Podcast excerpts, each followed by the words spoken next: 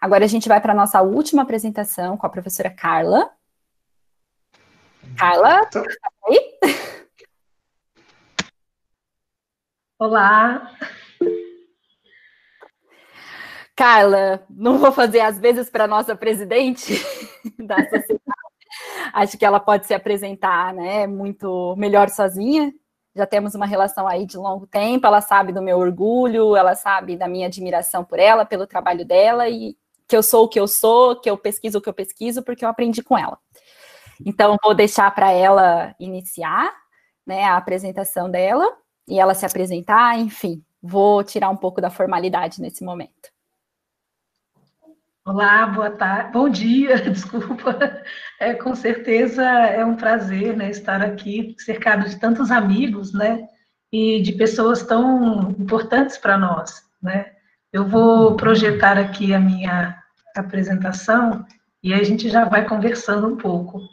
É, agradeço demais, né, a presença de todos vocês, né, a gente está cercado por amigos e quem já esteve nos nossos congressos tem clareza de que a informalidade, né, e que essa proximidade nas relações é uma das nossas marcas, né. É, eu sou terapeuta ocupacional e né, docente aqui do curso de terapia ocupacional da Faculdade de Medicina de Ribeirão Preto, e ao longo do tempo, claro, né, olhando para as questões do cotidiano dos idosos, a gente foi né, percebendo como que a dificuldade no uso de tecnologias e impactando a vida das pessoas. Né? Nesse momento, né, a Taiwane, a Marina e outros colegas que estão aqui nesse grupo estiveram conosco bem nesse início, né, quando a gente começou a ter, isso a gente estava fazendo torno de 10 anos atrás, o nosso projeto de inclusão digital, uh, a gente já foi percebendo que a questão das dificuldades para o uso de tecnologias, elas implicavam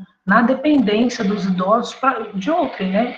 Para que outras pessoas fizessem algum tipo de, é, de ajuda, né? E eles ficavam dependentes mesmo, para coisas é, que possam ser muito simples, né? Como tirar uma foto de uma violeta, né? Que, que floriu, né? A manusear um controle remoto dentro da casa. Controle remoto de televisão, por exemplo, né? Ou mesmo é, manusear uma máquina de fazer pão, né, que alguém ganhou, ou micro-ondas, né? Então, a gente foi percebendo que uma série de equipamentos dentro da casa causavam dificuldades para as pessoas mais velhas.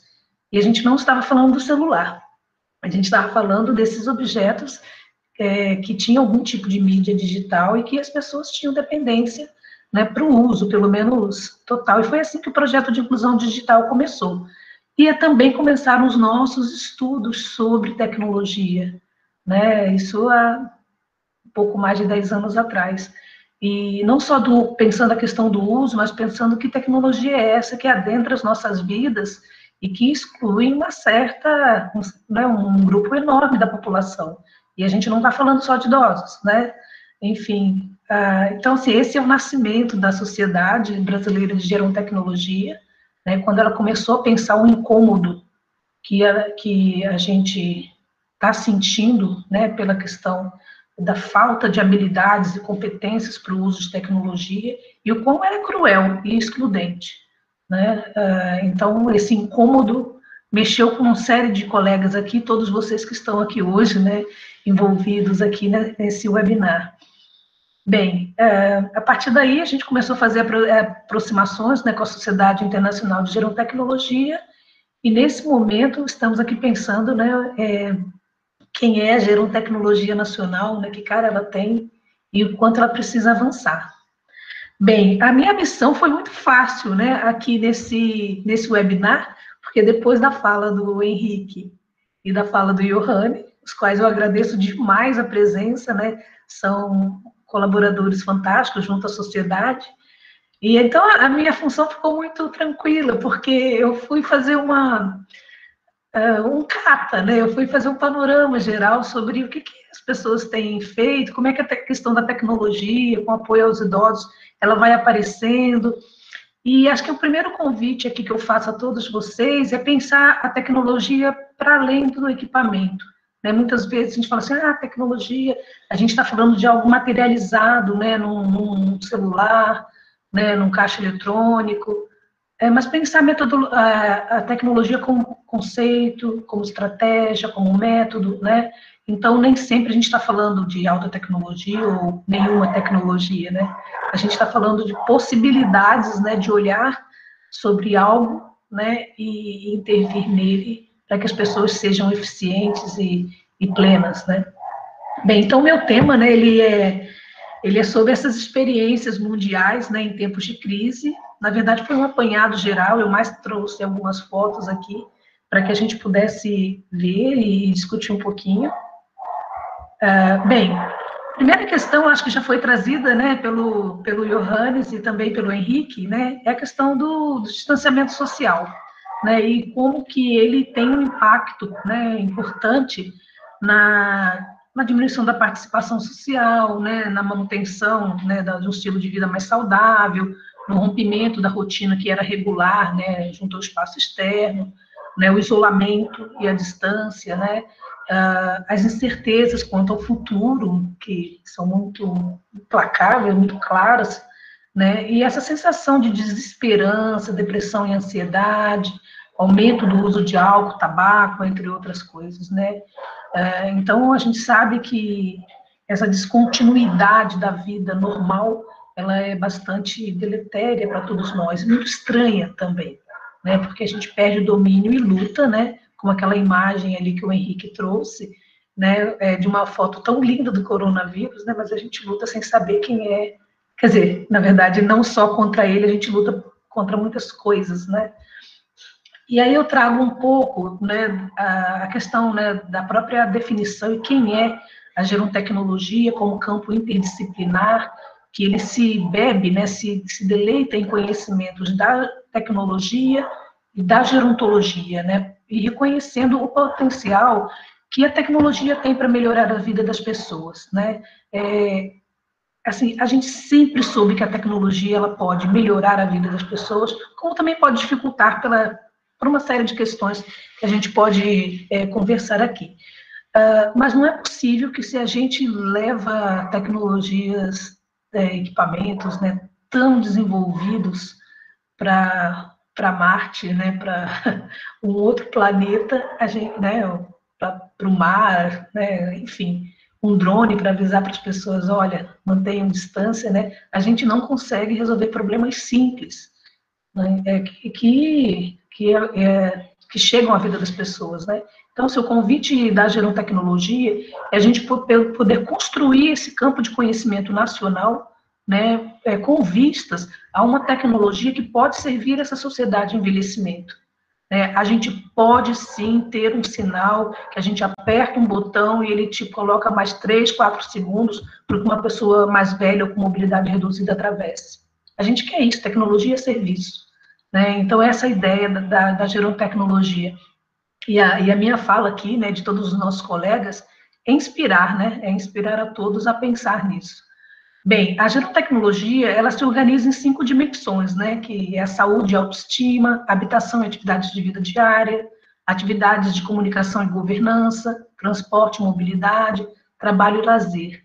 E esses eixos de estudo, enriquecimento e satisfação, prevenção e engajamento, compensação e assistência, suporte e organização de cuidados, são os eixos que a gerontecnologia olha para a questão de fases, né, do próprio envelhecimento e, e vida das pessoas, né.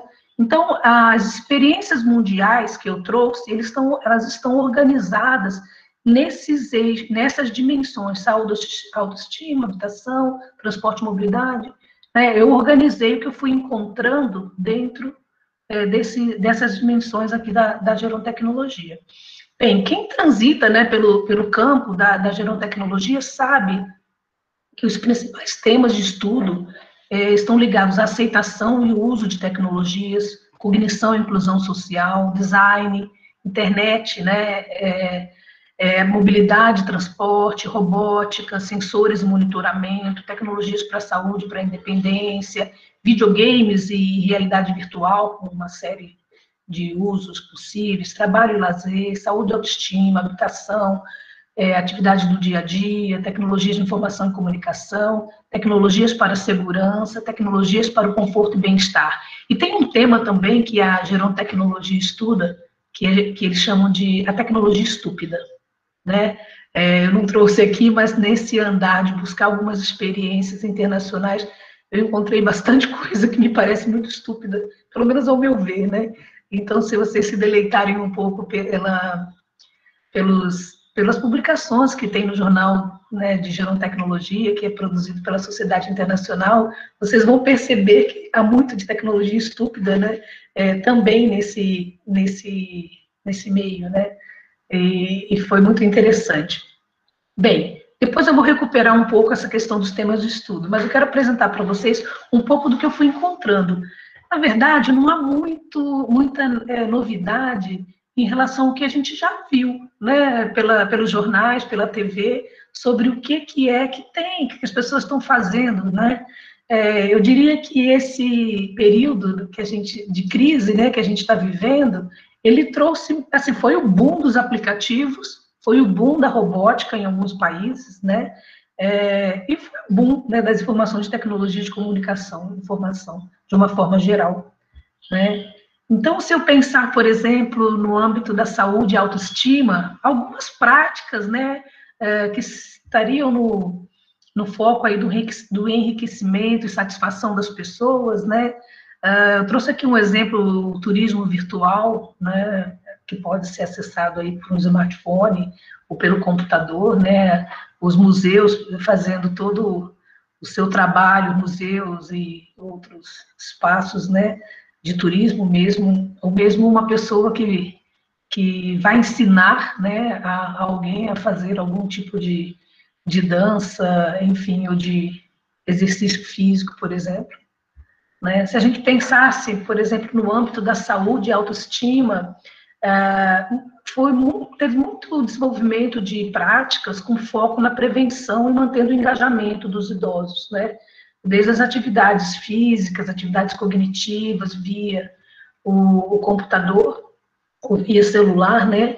Os aplicativos de mindfulness, é, aplicativos é, com foco na saúde mental, né, respiração, meditação, uma série deles, né, é, também é, bastante é, iniciativas no âmbito do suporte organização do cuidado, né, a gente viu, assim, muitos atendimentos é, por profissionais da área da saúde, né, e também outros profissionais, né, utilizando aí o, o tablet, o computador, né, os robôs, né, os robôs, é, especialmente né, nos países asiáticos, né, muito inseridos, né, desde a primeira chegada das pessoas até a unidade de saúde, até o hospital, né, assim, eu encontrei uma, um grupo de robôs que eles foram falando qual era a função deles, né, e um, eles só tinham um, um, um rosto, é, um sorriso, e ele falava, a minha função é dar bom dia, seja bem-vindo, vamos cuidar de vocês.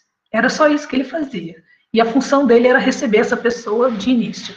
E aí tinha outros robôs, alguns de serviços de limpeza, e eu vou até apresentar alguns para vocês hoje. Então, assim, a gente teve também um boom, né, da, é, nos atendimentos à distância, né, de health, então acho que isso a gente teve muito contato, né, está tendo muito contato ainda pela, pela, pelas, por essas experiências, né. No âmbito das atividades de vida diária, a gente percebeu né, muito, uh, muitos apoios, né, usando tecnologia de informação e comunicação mesmo, né, para apoiar pessoas mais velhas fazendo seu, suas atividades, desde um preparo de refeições, né, até atividades mais básicas de autocuidado, por exemplo. Uh, e aí eu trago que é o exemplo dessa televisão, na verdade ela é uma televisão de um único botão, e ele é anunciada desse jeito. A televisão de um botão só. E, na verdade, ela pode ser acessada à distância por familiares e amigos, né? E eles podem projetar nessa TV o que eles quiserem, fotos, eles podem fazer chamada é, né, por, é, chat, enfim, eles podem projetar música, é, e aí tem a foto dessa senhora utilizando aqui, né, fazendo seu crochê, o seu tricô, e utilizando essa TV que vai passando as imagens que ela que a família põe, né? É, se a gente pensar também ainda no âmbito da compensação e assistência, né, as tecnologias de informação e comunicação apoiando mesmo uh, determinadas atividades, né, compensando às vezes algum tipo de, de falha nesse desse desenvolvimento, né, de, de, uma atividade ou de uma tarefa, por exemplo, né. A gente viu também um aumento do, do número de uso, né, de alarmes de segurança, né, esses alarmes que, que fazem um contato com a central, né, de teleassistência, né, e esses que são utilizados, ou mesmo outros tipos de dispositivos que são utilizados em ambientes de in place, houve um aumento do, do número desses, de vendas, né, desse serviço. Uh, e uma das coisas em relação ao suporte e organização de cuidados, para essas tarefas de fazer compras, especialmente, né, uh, que foram os serviços de delivery, né? Assim, claro que a gente pode olhar em várias perspectivas, né? Aquela que é do usuário, né, que vai fazer uma compra, como é também do serviço de entrega, né, o serviço proposto aí para quem está nas atividades de trabalho, né? Então, assim, o, os robôs que entregavam comida, né, e aqueles que se perdiam, claro, também, né? E, e como que, que os pedidos, né, aumentaram, né, de, de entregas Uh, isso foi uma das coisas interessantes. No âmbito da mobilidade do transporte, né, assim, um dos exemplos foi a, a Uber, né, que começou a disponibilizar uh, os seus serviços, já que tinha um número menor de passageiros, uh, para fazer transporte de profissionais da área da saúde, né, ou mesmo uh, transporte de alimentação, ou, né, ou de entrega mesmo, né, enfim, teve um, uma mudança aí, né, e também, assim, algumas mudanças no, no, na sanitização do, dos transportes públicos, ou a disponibilização de alguns transportes adaptados, por exemplo, né, para transporte de pessoas mais velhas. Uh, até o tuk-tuk, né, eu peguei uma foto de um tuk-tuk na Índia, que ele tem uma divisão, aqui está uma divisão né, com passageiro, mas tem uma divisão aqui entre essa passageira, ele está aqui, essa divisão, é, com ela e mais um, essa, essa daqui da frente está dividida em dois, tem dois lugares, ele agora tem uma aba separando um do outro, né? Enfim, são algumas uh, mudanças, né? E eu gostaria de destacar um pouco, né, essa, essas imagens aqui no âmbito da comunicação e governança, porque eu, eu fiquei sempre, fiquei muito impressionada com elas, né? Especialmente porque, no caso das pessoas que estão abrigadas, acolhidas na instituição de longa permanência, é uma das, é, desde o início da, da, da pandemia, né, da, da crise, elas foram impedidas, né, de conversar, não conversar, mas de fazer contatos, né, físicos, pessoais, com seus familiares, né, e, e, aí, assim, ao longo do tempo, a gente foi observando quais foram as iniciativas que as instituições foram tendo, né? Assim, elas descobriram a janela, né, o vidro, porque os familiares são os mesmos que vão fazer compras no supermercado, eles saem de casa, né? Mas eles não podem chegar até a instituição. Então, ter visto algumas iniciativas de poder ir até a porta de vidro, poder ir até a janela, né? Ter um lugar, né, distanciado, né? Mas que eles pudessem conversar pelo telefone, que eles pudessem conversar é, se vendo, né? Porque há uma preocupação para muitos que estão dentro da instituição, como é que minha família está lá fora e vice-versa, né? Então, é, e uma outra questão que eu achei muito interessante foi a entrada dos tablets e dos telefones para dentro das instituições, para dentro da, das instituições também, né? Mas também para dentro do hospital, né? Antigamente os, os pacientes não podiam utilizar tablets, não podiam usar é, celular dentro de uma terapia intensiva, né? E de repente, por conta, né, de saber se ele sai ou não daquela condição que ele está enfrentando, uh, agora foi permitido. Então, acho que tem um avanço muito grande aí de poder manter a, essa conexão, né, entre entre o familiar e quem está fora, né? Bem, ainda né, no âmbito da comunicação e da governança, é, no caso, aqueles robôs, né, os robôs que, que possibilitam você fazer o contato com o familiar, né, ou, ou mesmo que dê as boas-vindas quando você chega a uma unidade de saúde ou faça as primeiras medições em relação à febre, né, e outras uh, condições, né, da pessoa, como os robôs de limpeza e sanitização, né, que foram, que entravam nos lugares que estão, dos pacientes que estão isolados, por exemplo, né, então acho que um uso bem interessante. Do trabalho do lazer, a gente pode olhar por muitas perspectivas diferentes, né? É, assim, vários, né, é, usando né, o ambiente doméstico aí de casa para poder continuar fazendo seus trabalhos nesse e aí a gente enfrenta, né, claro, uh, todos os desafios em relação à internet, em relação ao acúmulo, né, de, de tarefas e tanto que você está dentro da, é, trabalhando, né, com, desenvolvendo suas tarefas de trabalho, conectado por muito tempo, né, é, além, né, claro, de, trabalhar, de desenvolver outras habilidades que a gente não tinha, né, Imagina, como professora, a gente está acostumado a dar aula né, presencial, e de repente a gente tem que estar tá aqui aprendendo a compartilhar tela, né, é, fazendo, usando plataformas, né, que a gente não utilizava antes, né. O mesmo, imagina, por exemplo, uma pessoa, quem, o serviço, por exemplo, que as pessoas traziam seu carro até a oficina, agora tiveram que se reinventar e a oficina vai até o, onde o carro está, né, e uma série de, de possibilidades, né, a gente está vendo a Pepper aqui, que é essa robô, que ela pode fazer as compras, né, para você, né, ou mesmo os pedidos, né, para entrega, né, e no caso eu trouxe esse robô aqui, o Robert, que ele tem a função de mobilizar as pernas, né, mobilizar o paciente que está internado, né, então às vezes você está com o paciente sedado, porque está usando né, um aparelho, de, um respirador, por exemplo, né, e, e aí a função dele é isso, é fazer mobilização de membros inferiores, né, mudar um pouco você de posição, então é muito interessante. Bem, no âmbito do trabalho e lazer, né, acho que tem muitas, assim, frente a tantas incertezas, né, eu não sei se a gente tem tanto lazer assim, né, é, mas enfim, a gente viu iniciativas muito interessantes, né, de pessoas projetando videogames ou shows ou filmes nas paredes dos prédios, né, as lives, né, que elas não param de chegar, né, é, como também o happy hour, é, ou mesmo as comemorações de aniversário e outras é, e outros momentos, né, é, por meio do computador ou do tablet, enfim.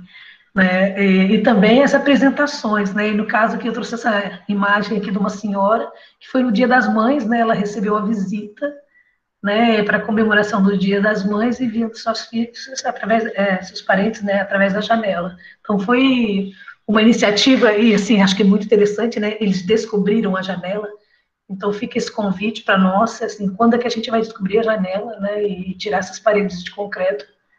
Não tirar, mas pelo menos melhorar aí o acesso, né? Às pessoas que estão acolhidas, né? Então, assim, voltando aí um pouco às questões que eu, que eu trago no início lá, que era pensar é o que está posto, né, para a gente pensar, né, por exemplo, em relação ao uso de tecnologias, acho que já foi muito bem trazido aqui pelo Johannes e também pelo, pelo Henrique, primeiro é uma questão de acesso aos equipamentos tecnológicos e bons equipamentos, né? Porque a gente observa muito que são muito poucos os idosos que compram seus seus celulares e, né, e, e escolhem modelos e, enfim, a gente conhece em geral, né, são informações que a gente consegue lá nos projetos de inclusão digital, que eles ganham. Eles ganham e geralmente é porque o familiar comprou um melhor. E aí passa né, um, um mais difícil para eles. Quer dizer, isso tem a ver com a população que a gente trabalha, claro. Ah, também as habilidades e competências para o uso de tecnologia dos mais velhos, né? Então, assim, a gente, claro, está claro para nós, né, que, que as pessoas idosas, né, elas estão hoje nesse, nesse momento de transição, mas elas estão, né, são excluídas digitalmente, né? E essa é mais uma das exclusões. Na verdade, não só não é só pensar assim, ah, tá, elas não estão incluídas digitalmente. Elas não estão incluídas em uma série de outros aspectos, né, dimensões de vida, né. E acho que também uma questão é, é, a negação que a sociedade tem sobre as necessidades dos mais velhos, né. No início da pandemia foi muito engraçado até, assim, claro que não é engraçado no âmbito da, da pandemia, mas como as pessoas achavam que velho só precisava de comida e remédio.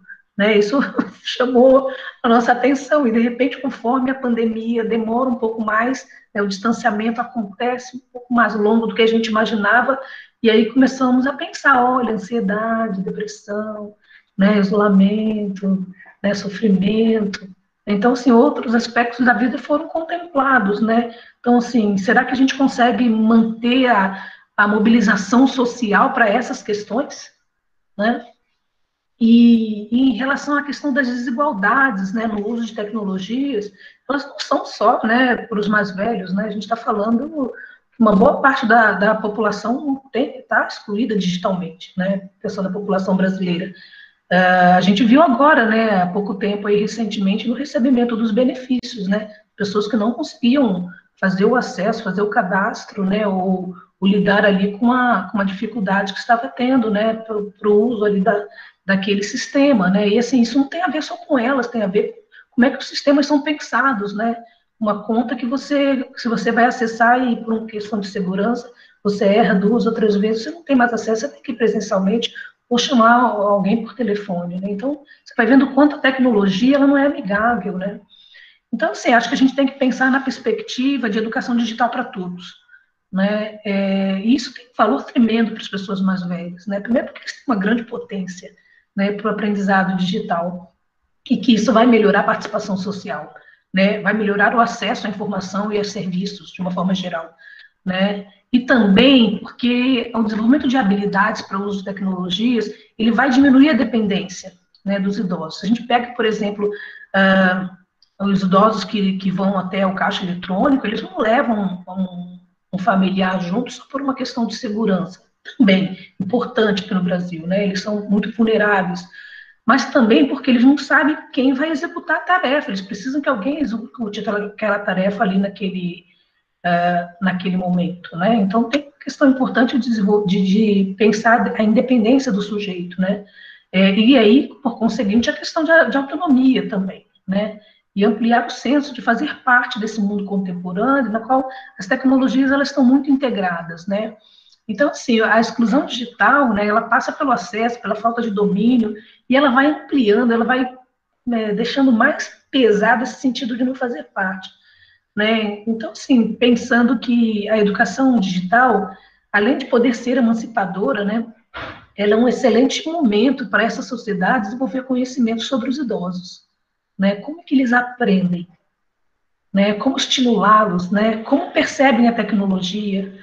No âmbito da utilidade, de facilidade do uso, né? É, e como os anos de estudo, as crenças, as percepções das pessoas, as experiências prévias com outros tipos de tecnologias, eles vão influenciar essa aprendizagem digital. Podemos avançar muito nesse quesito, né, de aprender, né, é, como trabalhar, né, como, como os idosos desenvolvem conhecimento e como a gente pode fazer, né, a partir daí, né, pensar nos produtos, pensar nos sistemas de uma forma mais geral, melhor, né? É, e aí, sim, isso nos coloca também a necessidade de desenvolvimento de equipamentos e sistemas que sejam mais intuitivos, né? E amigáveis, né? Então, isso é extremamente importante, porque não basta só curiosidade, você ir lá e mexer no equipamento, né? Como o Johannes fala, tem muito mais coisa envolvida nisso, né? E acho que uma outra questão que eu chamo, né, assim, a gente não só pensar nos termos de, de políticas públicas e de participação, né, é, é, de políticas inclusivas, né, mas assim, de responsabilização também para é, os privados, né, porque uma empresa que vende um celular tão caro para o idoso, para qualquer pessoa, é possível que ela não seja responsável por um uso pleno daquela, daquele equipamento, né, você tem responsabilidade, se uma empresa, uma clínica, um banco, ele faz um sistema, não é possível que aquela porta de vidro do banco, que deixa uma série de idosos para o lado de cada porta, apanhando para poder fazer ali, ó, colocar seu, sua senha e a tela volta de novo. Não é possível que eles não tenham responsabilidade sobre isso. Né? Então, assim, a, questão de pensar de tecnologia é pensar essa tecnologia que pode ser muito mais amigável, pode ser mais fluida, né? E que a gente possa ser mais pleno, né? Uma questão de cidadania. Então, assim, eu trago aqui um pouco dessas reflexões para a gente pensar e, e dizer, olha, a gente precisa ser provocado, ser inspirado a fazer mudanças. Não é possível que a gente ache que é lindo chegar em Marte, né? Os nossos robôs chegam lá, mandam informações da Terra, tantas coisas, e aí, de repente, a gente não consegue operar uma caixa de banco. Enfim, eu trago aqui também algumas boas práticas, coisas que eu fui vendo também nessa experiência de dar uma levantada de informações aí, né? Primeira questão do uso mediado, né? E acho que as famílias, né, os mais jovens, é, eles podem né, mediar muito o uso de tecnologia. Você imagina uma instituição de acolhimento, né, uma ILPI, por exemplo, que você possa ter uma unidade digital, possa ter alguém que sente ali e, e ajude a fazer o contato, né, usar a televisão, né, ao invés de ter o celular tão pequenininho, um tablet, algo possa ajudar, né? O mesmo desenvolvimento de habilidades para o uso, essa foto é do nosso projeto de inclusão digital aqui de Ribeirão Preto, no qual era, foi a última sessão antes da, da crise, né? Que, que a gente estava ensinando os idosos a usar o aplicativo do coronavírus, né? Que, era do, que é do Ministério da Saúde.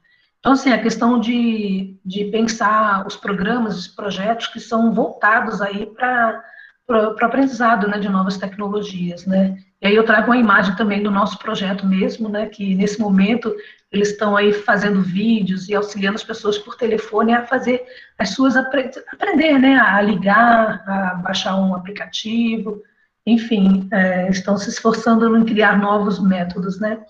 E acho que outras práticas que eu vi, por exemplo, essa que me chamou a atenção, né, das narrativas e memórias das famílias com pessoas acometidas é, pelo, pela Covid, né, uh, foram gravadas mesmo gravados com o celular.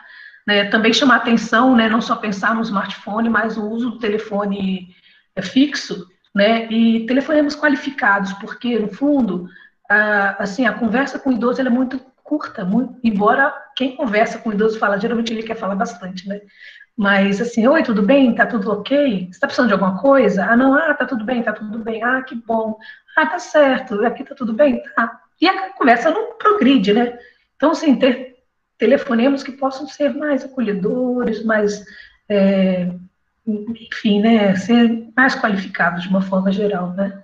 E, assim, acho que uma outra questão que eu vi bastante interessante foi esse grupo de acolhimento, que é o Disputa Solidária, né, tanto via celular e, e via telefone fixo, que acho que foi bem bacaninha.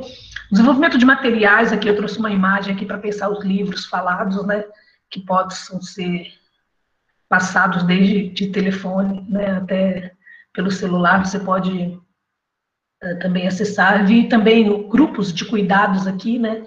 E esse aqui é um, um exemplo aqui de Ribeirão, foram vários grupos que foram criados aqui pela Faculdade de Medicina, aqui pelo curso de terapia ocupacional, e eu chamo atenção para esse grupo de autocuidado, né, que eles utilizam a plataforma, né, uma das plataformas digitais aqui, quem, e, ou mesmo o WhatsApp, e grupos pequenos, né, dentro do que o WhatsApp consegue.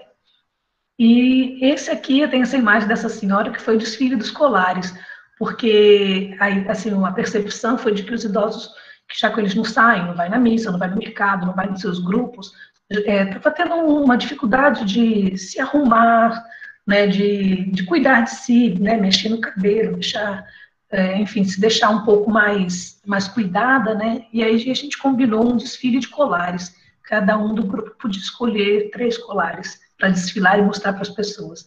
E aí tem a foto aqui dessa senhora que escolheu, tirou as fotos e mandou, e, e, as pessoas foram comentando, nossa, que legal, com que roupa você usa, quem te deu, como é que você comprou, enfim, a ideia era conversar um pouco, né. Bem, também aqui, né, pensando no, em outras práticas que não necessariamente envolvam tecnologia, mas envolvem é, pra, é, atividades com propósito, né? Assim, a gente não está só confinado, é, sendo resguardado aí, né, de, de adoecer, mas também, enquanto muitos idosos com suas habilidades de costura foram para para a máquina costurar, né, e, e, auxiliar aí as pessoas que estão é, na rua, né? Então, aqui desde colocando as máscaras aqui para quem quiser passar e pegar, né, ou pessoas disponibilizando água, disponibilizando livros, eh, papel higiênico, por exemplo, ou alimentos, né, isso é lá da Itália, vários idosos baixavam seus suas cestas, né, e nela vinha escrito, estou precisando disso, estou precisando daquilo, né, e as pessoas passavam e, e doavam, né, então são...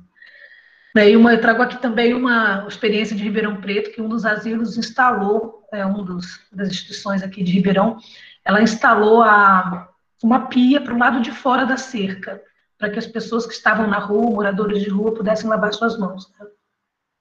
Então, é, são experiências de boas práticas que a gente foi observando. Bem, para finalizar, é, eu queria só assim, trazer aqui que esses tempos de crise eles requerem olhar para as necessidades né, sociais, para as necessidades dos mais velhos. Né, e a gente tem que ser continente às demandas do outro. Não dá para ser continente se a gente não está aberto para identificar quais são essas demandas, para ouvir. É, por um tempo, do início da crise, todo mundo entendia o que, que os idosos precisavam, a quantidade de organização sobre rotina, sobre como fazer isso, como fazer aquilo. É, todo mundo virou um especialista na vida do idoso, né? E assim, pouco, muito pouco ouvindo qual é a tua necessidade, o que, que você precisa, né? Você tem fome de quê, né? É, então, assim, poder voltar esse olhar, né, e, e fazer esse, esse idoso contar, né, e dizer, olha, estou passando por isso, né? Então, e outra questão que acho que está na nossa responsabilidade é ampliar as capacidades adaptativas, né? Isso está sendo desafiado para todos nós, né? Assim, tá todo mundo nesse barco, né? Como é que a gente se adapta a esse momento qual a gente nunca viveu, né? E outra questão, né? E aí eu volto ali naquele naquela imagem lá da, de ser mais empático, né, e poder aumentar a rede de suporte, né, assim, essas iniciativas são todas de pensar com quem você pode contar nesse momento, e cada vez mais você precisa contar, né, com todos, né, é isso, essa ideia de que a gente não está sozinho, todo mundo construindo esse conhecimento agora, nesse momento. É isso, gente, eu agradeço demais, né, tem aqui o meu contato, com todos os contatos da SBGTEC, fica um convite aí a os colegas que estão aqui a fazer a associação, né, a nossa, a nossa né, sociedade todos, porque a ideia dela é construir esse campo de conhecimento no Brasil, pensar como é que a gente pode avançar, né, uh, para essa tecnologia servir a nossa sociedade. Obrigada a todos. Carla, muito obrigada pela sua fala, né? Sempre muito, muito inspiradora. É, a gente teve algumas questões, né? Alguns comentários. Eu acho que a Carla pontuou muito bem, né, a questão do uso da tecnologia pelo idoso, também destacou, né, a questão do design participativo. Acho que a Carla não usou essa fala, mas ela falou que a gente tem que dar mais espaço, né, para essas pessoas que para quem é o usuário final, né, que é o, o que a gente chama de design participativo. O usuário final, ele participa no design dos produtos para que eles sejam mais amigáveis, né, mais úteis e também tenham mais segurança. Esse foi até o tema do do Congresso Mundial de Gerontecnologia, né, do Encontro Mundial de Gerontecnologia, que aconteceu em 2018 nos Estados Unidos. A Bruna também destacou né, a questão da usabilidade, a Bruna Kim. É, os modelos falam muito isso, né? Que o idoso precisa sentir que a tecnologia seja útil, né? E que ela facilite as, as atividades cotidianas para que ele possa aceitar e incorporar as tecnologias né, no dia a dia. E o Wilson Pedro, professor Wilson, fez uma pergunta é, para Carla, né? Não só para Carla, acho que para Carla, para o Johannes e para o Henrique, sobre quais são as experiências brasileiras e portuguesas, né, que vocês consideram mais inovadores, mais inovadoras nesse cenário atual.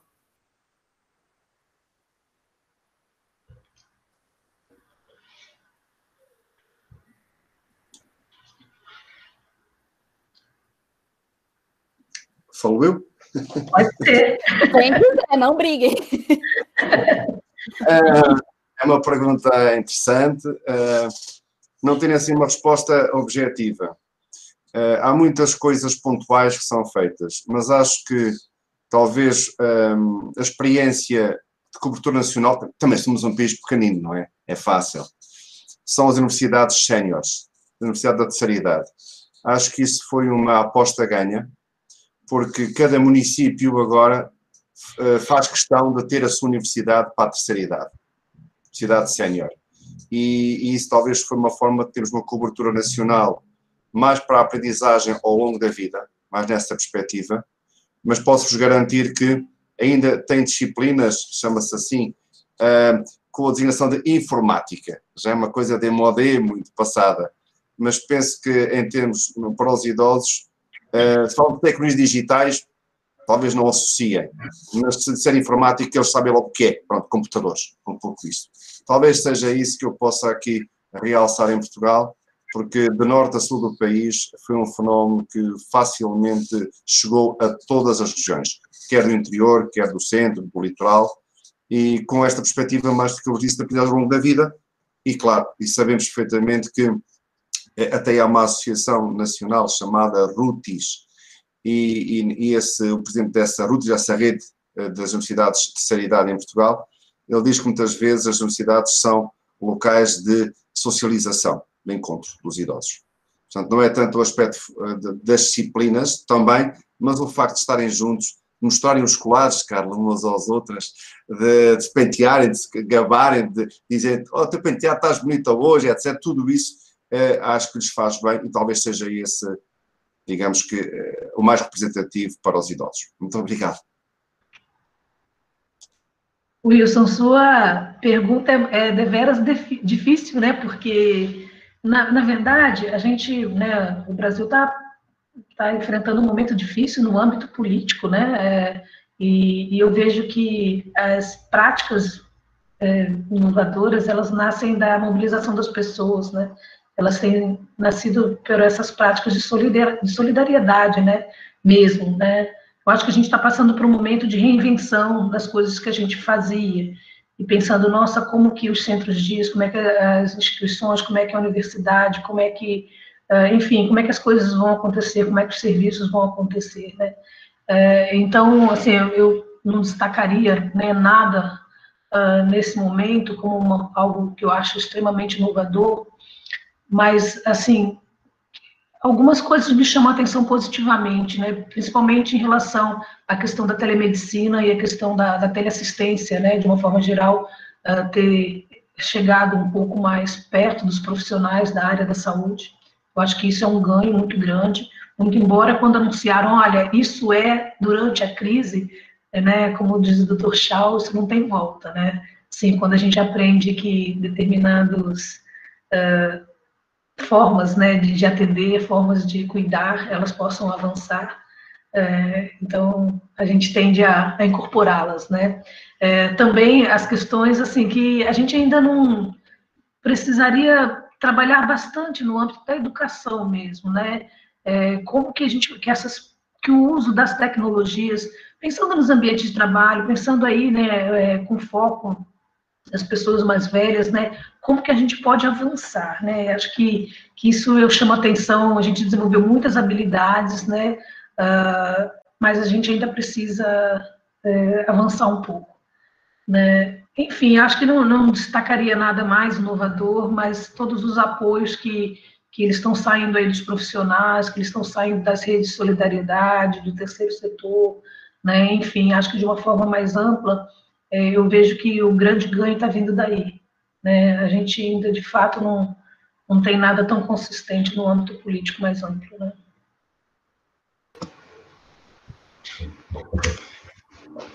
Pois é, eu acho também, eu devo concordar com a Carla que também não vi tantas coisas, até porque a gente está também um pouco fechado no, nos nossos espaços neste momento, né? Uma coisa que eu vi, que eu achei bem interessante, é, no fundo, um, um teleatendimento de serviços, né? Então, por exemplo, a questão tanto de psicólogas, eh, psicoterapia, até a questão de fisioterapia, então, com pessoas idosas, é uma forma interessante de usar que tanto os profissionais quanto os idosos não tinham pensado isso antes, começavam a descobrir por intermédio da, dos familiares e estão percebendo que está funcionando, quer dizer, estão conseguindo fazer o que é bom para o profissional e que é bom para a pessoa idosa também. Então, acho que esse é um elemento que eu vi de novo aqui acontecendo. Mas eu queria também aproveitar ainda para colocar uma preocupação, especialmente em relação às pessoas idosas, né? o que eu tinha ouvido de, de vários colegas aqui no Brasil, a, a, o Jorge Félix e a, a Gita Debert, então, publicaram uma questão muito preocupação com a questão da imagem das pessoas idosas na sociedade, que nesse contexto da crise, da, da pandemia, está piorando de novo. Então, está voltando uma questão de certo desprezo, um certo descaso com pessoas idosas de colocar todo mundo que tem mais que 60 anos está no mesmo ponto, então todo mundo tem que ser tratado de forma igual. Então, essa é uma questão que eu vi também internacionalmente, assim, em, artigos que, que lá na Alemanha são preocupados, o Hans-Werner Wahler, um colega de Heidelberg, né, o Fred Karl de Kassel, então, que, que apontam por este perigo, que especialmente uh, nessa pandemia, a situação das pessoas idosas ficou muito frágil. Acho que o Henrique mostrou muito claro, o risco de saúde é em cima das pessoas idosas, está correto isso, né? Mas a gente tem que cuidar para isso não se transforma de novo numa imagem negativa, em geral, as pessoas idosas, que as próprias pessoas idosas podem assumir, engolir com o tempo. Então, aqui também uma pequena alerta nesse sentido.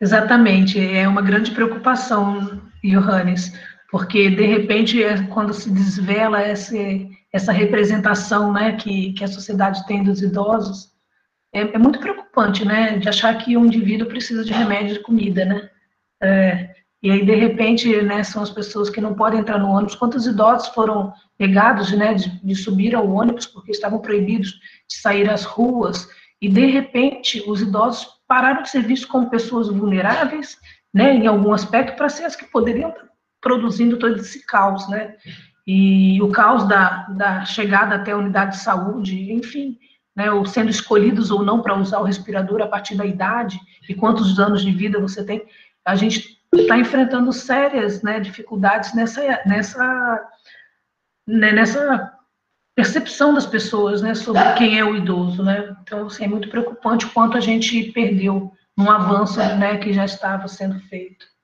É verdade, a preocupação de todos nós.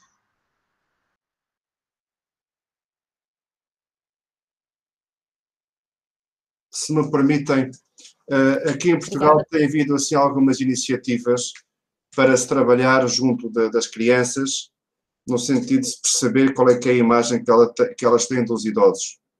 Uh, mas depois não, não fiquei a saber quais os resultados efetivos dessa pesquisa. Mas era importante desmistificar um pouco essa, essa imagem, logo desde crianças, crianças de terra idade mesmo, dos 3 anos, 5 anos, dos infantários, para que elas possam conviver com os idosos como outros cidadãos normais, sem, com, com aspectos específicos, são mais velhos, sim, tudo bem, mas são pessoas válidas à mesma.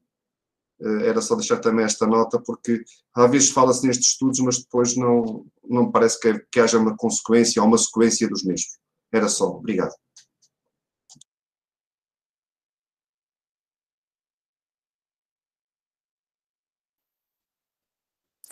Muito obrigado, Carla, Henrique e Johannes, né, pelos esclarecimentos. Agora eu queria encerrar né, o nosso primeiro webinar. Agradecer a todos que estiveram presentes conosco.